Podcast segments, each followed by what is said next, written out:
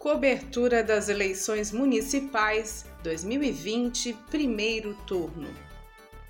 Rádio.UFSC. É rádio, é jornalismo, é democracia, é cidadania e ponto.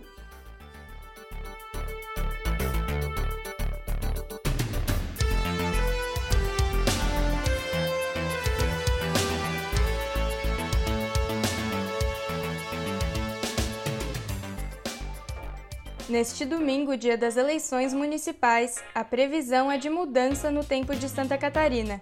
O estado vai ter temporais localizados por conta do aquecimento e da aproximação de uma frente fria. No litoral e no Vale do Itajaí, o dia começa quente e abafado e existe possibilidade de pancadas de chuva a partir do meio-dia. Em Florianópolis e Joinville, as chuvas podem começar no final da tarde, por volta das 4 e 5 horas. Já no oeste catarinense, a previsão é de um domingo eleitoral quente e abafado. Devido a uma frente fria vinda da Argentina, ocorrerão pancadas de chuva isoladas por toda a região. As chuvas começam na parte da manhã e continuarão durante o dia inteiro. A estiagem se mantém no oeste do estado, agravada pelo fenômeno Laninha, e as chuvas não serão de grande volume.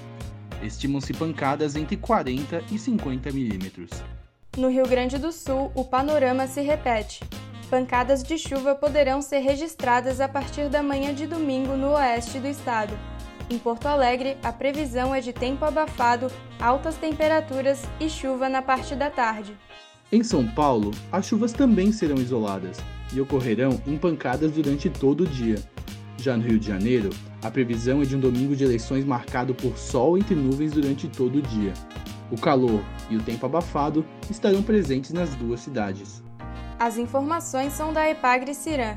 Nessas eleições, não esqueça de levar documento, máscara, caneta e guarda-chuva para não ser pego de surpresa pelo tempo.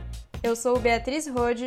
E eu sou o Matheus Spis para a Rádio.UFSC, na cobertura do primeiro turno das eleições 2020. Cobertura das eleições municipais 2020, primeiro turno. Coordenação técnica de Roque Bezerra e Peter Lobo. Edição técnica de Bárbara Juste, Luiz Davi Padilha, André Bassani e Luana Consoli. Produtor-chefe Gabriel Oliveira. Editora-chefe Pamela Andressa com a orientação da professora Valci Zuculoto. Rádio.UFSC.